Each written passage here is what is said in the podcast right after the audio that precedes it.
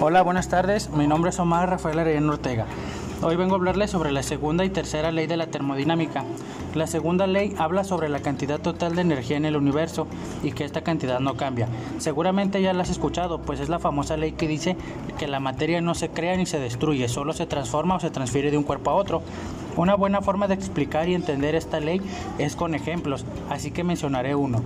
Los focos transforman energía eléctrica en energía luminosa. La importancia de esta ley es que ninguna de estas transferencias es completa.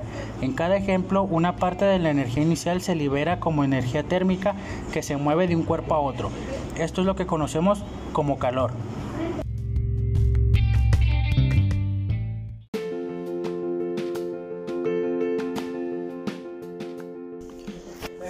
Antes de pasar a explicar la tercera ley, es importante saber qué, qué, es la entropía, que sirve para medir el grado de desorden dentro de un proceso y permite distinguir la energía útil, que es la que se convierte en su totalidad en trabajo de la inútil, que se pierde en el medio ambiente.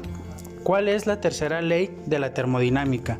En teorema, el teorema de la inaccesibilidad del cero absoluto explica que no existe ningún proceso que sea capaz de reducir la temperatura a cero absoluto en un número finito de fases de un sistema. Puede ejemplificarse este principio con lo que ocurre en nuestro congelador.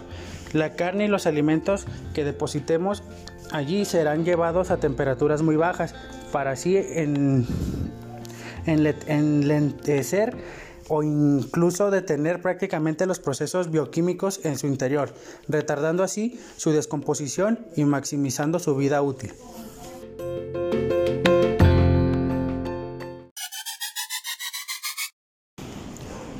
No, pues eso ha sido todo, espero y sea un poco entendible la explicación.